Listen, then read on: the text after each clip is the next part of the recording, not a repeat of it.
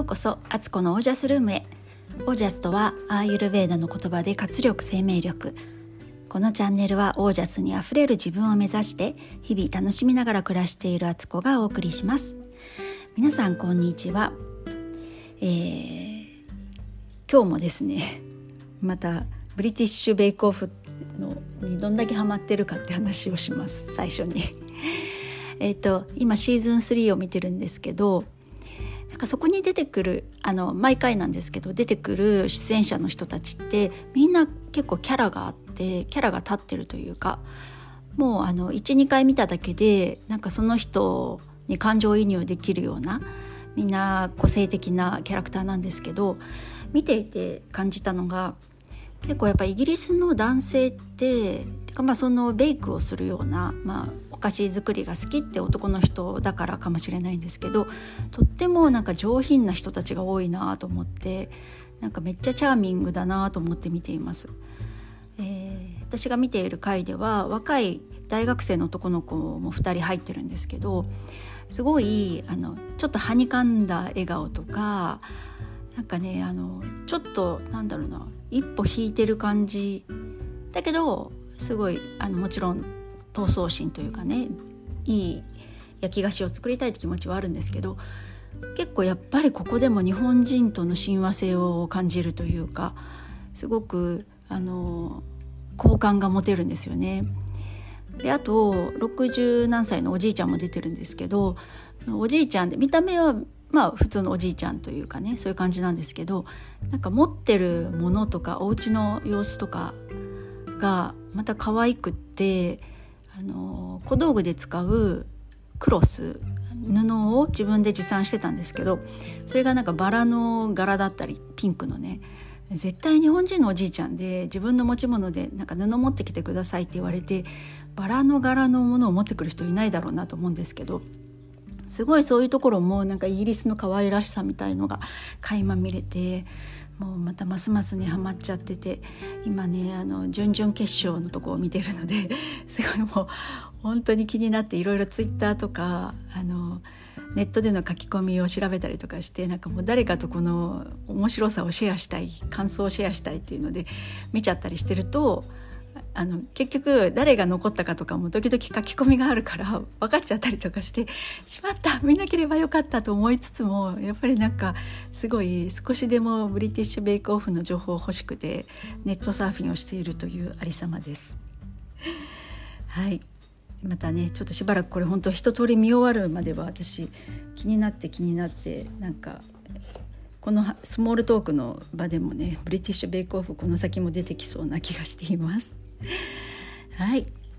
えー、今日のテーマはですね、えー、アーユルベーダでいうプラクリティについてをお話ししたいと思います。プラクリティっていうのは何かっていうとその人が持ってる性質のことで、えー、何回かお話ししたと思うんですけど、えー、自然の要素としてみんな体に持っている自分を構成しているものに水と火と、えー、風っていうのがあるんですよね。でそのあの全員みんなその3種類っていうのは持ってるんですけどその割合が違うってことでそれですごく自分のキャラクターというか体質が結構決められる部分があるんですよね。でそのことについてその3要素って一体何なんだろうってことをお話ししようかなと思います。えー、とまずはあの風の性質バータって言われるものですね。バータが多めの人はパッと見大体細い感じの細身の人が多いです。であのちょっとスタミナは少なめ。性格的には明るくて前向きで想像力豊かです。で順応性もあって、えー、だけど持続力の面ではあんまり持続することは得意ではないですね。でちょっと心配性な部分がある。あと歩くのが速い。みたいなとこが特徴がありますねこれは本当一部なんですけどこれってイコール風からイメージするものなんですよ。風ってこう一箇所にとどまることがなく動き続けるだけどずっと同じようなスピードで同じような力で風が吹き続けるってことはないので持続力っていうのはないっていうことですよね。で軽やかな感じだから細身な人が多いってことになるんですけどそういう感じです。でこのバータって別にその自分がバータだから常にこのバータだっていうバータの気質があるわけではなくってやっぱりその時々の環境だったり自分のやってる習慣とかでこのバータの量が増えたり減ったりするんですよ。でバータ以外バータ風ですね風って言った方がいいか風以外の水とか火の性質の人もバあの風の、えーと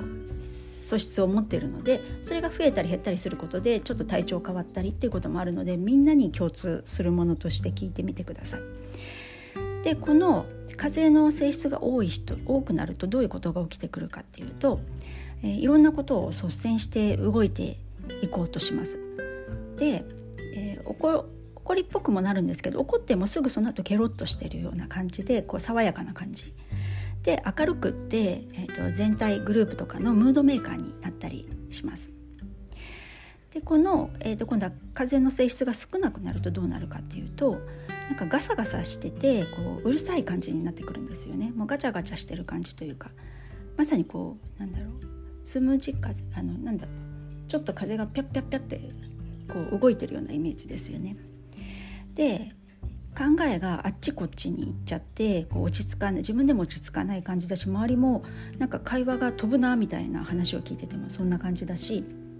行動自体もあっち行ってこちょこちょやってこっち行ってまたこちょこちょやってでなんかでも結局どれも中途半端な感じだったりとかするってこともあります。あと物も壊しやすくなって注意散漫にちょっとなってしまう。で見た目はあのちょっと痩せがちにどんどん痩せていってしまって、え、肌はかさついた感じで乾燥してます。乾燥しちゃうと。で髪もちょっとバッサバサで潤いが少なくなって顔は顔色が褐色傾向。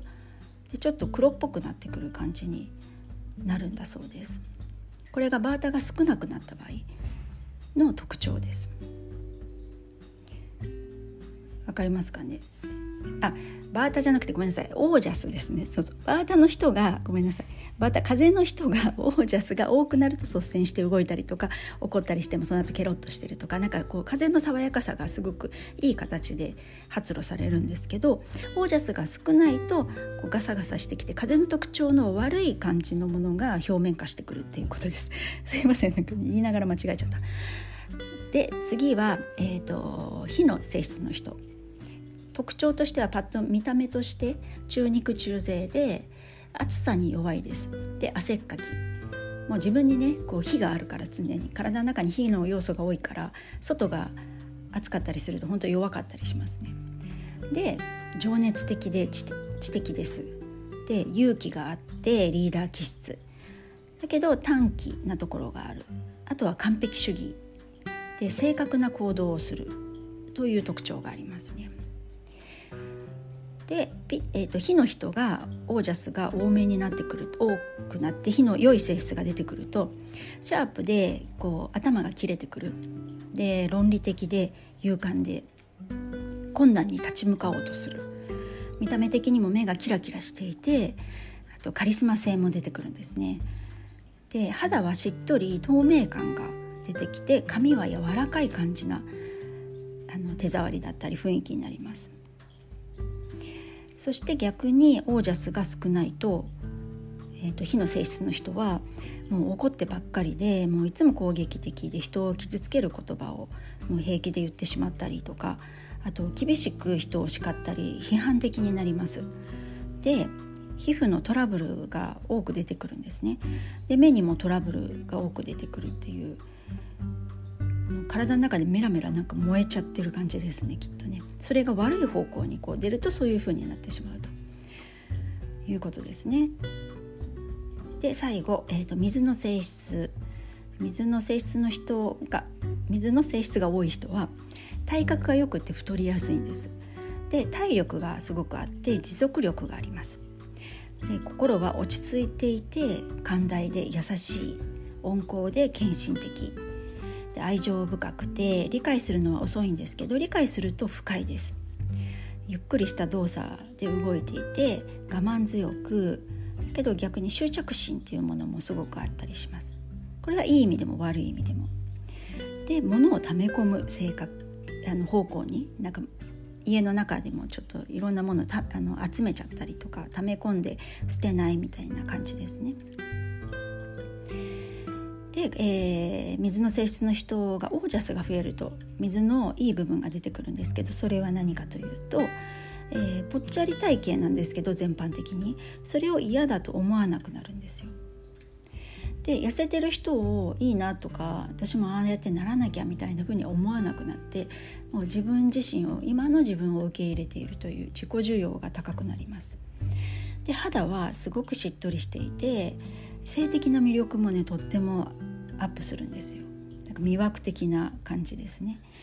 であと愛情深く優しくって穏やかだからそれで周りにも安心感を与えるような感じですね。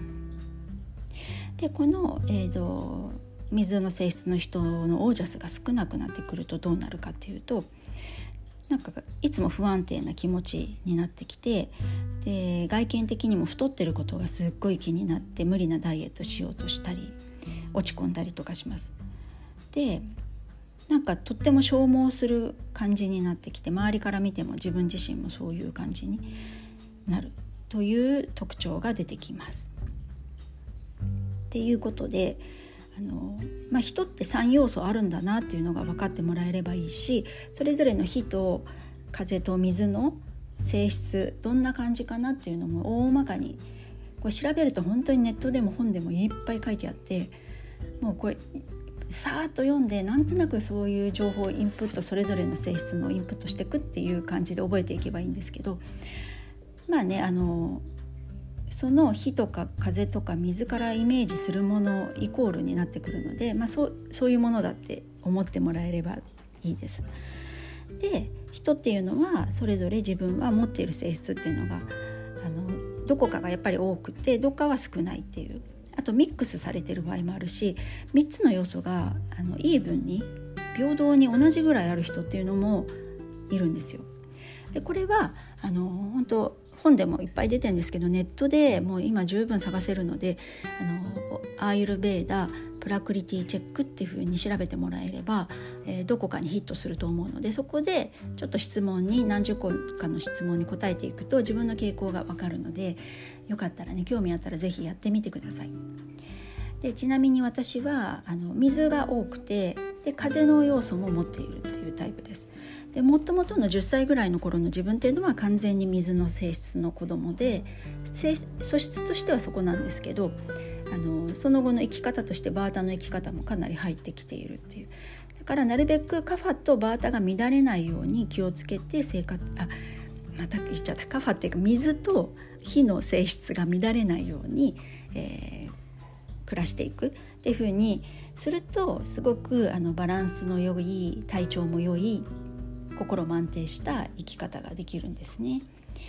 だからね結構本当にこの素質を自分で知ってると自分がどういう体質かってことを分かっていると世の中で良しとされてることでも結構体質的にこっちの体質の人合わないとかってあるんですよね。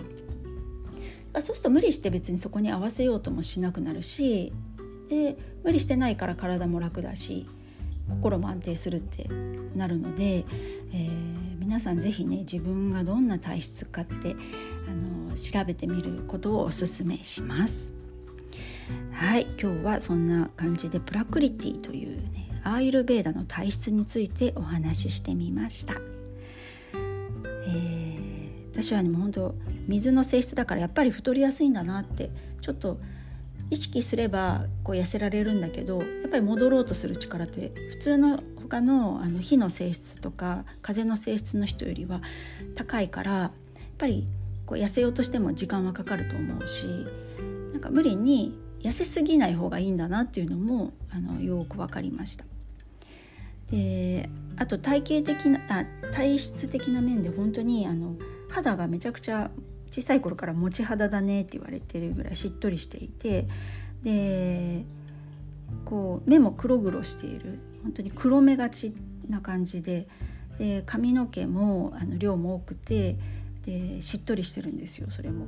完全に私もカファの性質多いんだなって思っています。そんな自分をねまたあのいい形で発揮していきたいなって性格の面でもね愛情深いとか言ってもらえれば本当に確かにねドゥーラっていう産後のお手伝いのお仕事をしてるんですけどそれもすごく合ってたんだなって今更ながら思います。はい。それでは、えー、今日はこの辺で、えー、概要欄に私のあのいろんな SNS のリンク先貼ってますので是非あのチェックしてみてください。そして公式 LINE に登録してもらえればオージャスについてのヒントを4日間に、えー、分けてお知らせしますので、えー、よかったら登録お願いします、えー、それでは皆さんの暮らしが自ら光り輝きオージャスにあふれたものでありますように。オージャス。